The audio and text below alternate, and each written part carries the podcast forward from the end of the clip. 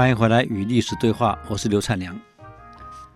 刚刚讲过，这个谢玄、谢石接受了朱旭的谏言后，改防守为突击战，所以前面几场战争就已经对苻坚下马威了。那么前哨战打响后，两军的主力在淝水就变成对峙。那么淝水在今天的这个安徽省的省会合肥那里？为什么合肥？北淝水、南淝水嘛，两条淝水汇合之流，所以叫合肥市。我去了才知道，为什么叫合肥两个一起肥呢？原来南淝南淝河呃北淝河啊，两两条淝河啊会汇在一起，是叫合肥啊。中国人取名字真有意思啊啊，叫合肥，两条江的合江。这个两军对峙，谢玄呢就故意派个使者来见苻坚、苻融，跟他说了：“我想你们远来也想速战速决，我们近呢也想速战速决。可两军对峙在合肥两岸，这个淝河的两岸，打不了仗有什么用？那图消耗粮食嘛。不如这样好了，你们秦军啊，先退后三十里。”我进军呢，过河。等过完河，我们决战。反正你们有九十几万呢，我们才八万人，你怕我什么？嗯，那早点打完早点好嘛，拖总不是办法嘛。这个苻坚、苻融一听，也对呀。反正我兵多，你兵少，不如我答应你后撤。三十里，把营扎下来。等你进军过河过到一半的时候，我让骑兵冲杀。你一旦登上来了，我骑兵再冲过去，弓箭手再过去，这一举就把你消灭了。这有什么不好？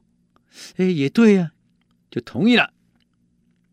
所以秦军同意了进军要求后，你想想看，当时布在。淝水岸的秦军有将近八十万人，开始往后移动。各位，你们有机会如果指挥大兵，你就知道了。现在是很好，很好解决，有通信设备嘛。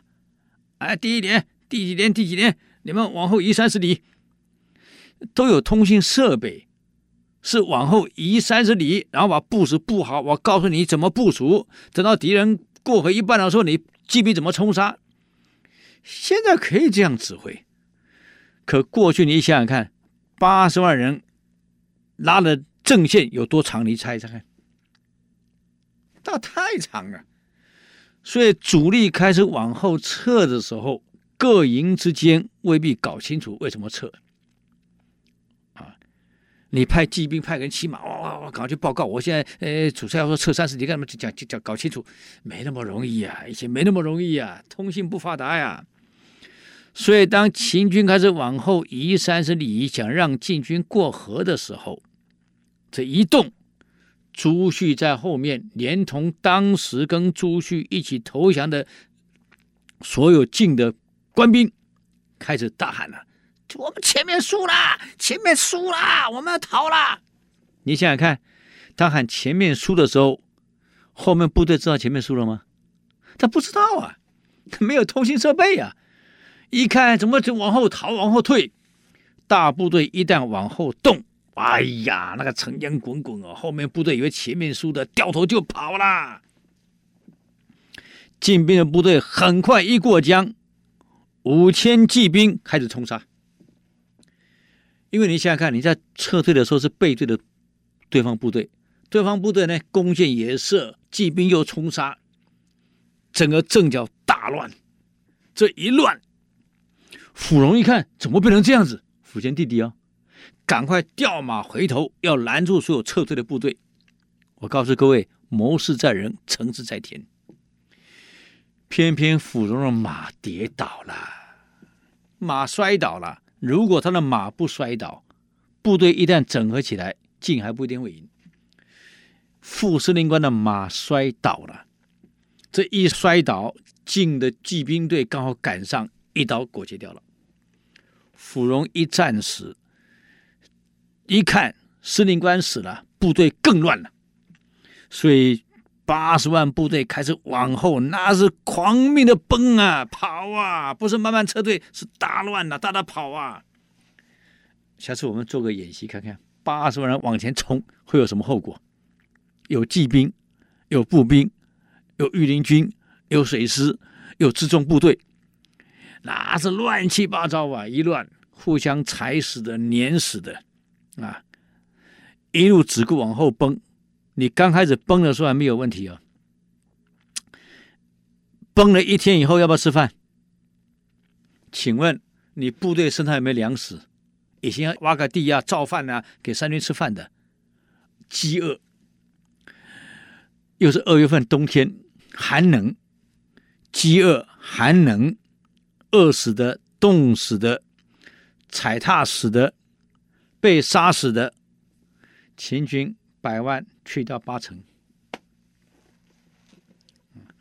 这个战争一输，哎呀，那你晓得在逃的时候真的是草木皆兵啊！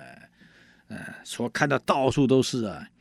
这个战争的结束，导致秦统一中国的梦魇结束了。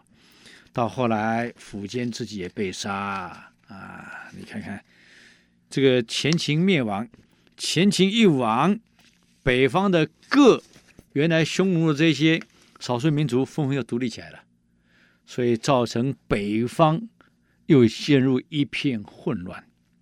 当北方陷入混乱以后，南方打赢了，人就是这样子。哎呀，好日子真的是过不了啊！东晋孝武帝刚继位的时候，碰上了这个淝水之战，所以刚开始的时候呢，司马曜因为皇太后在嘛，啊，垂帘听政还不错，后来还政给他，还有谢安在辅佐他，赏罚也他自己来做，当时还算非常好的一个皇帝。可偏偏战争结束以后呢，人就这样子，哎呀，大考前非常奋斗，一旦考完以后呢，精神松懈了。啊，去唱歌啊，玩乐啊，喝喝酒啊。战争一结束后，司马曜这个伟大的皇帝以为天下没事了，太平了，这没大志。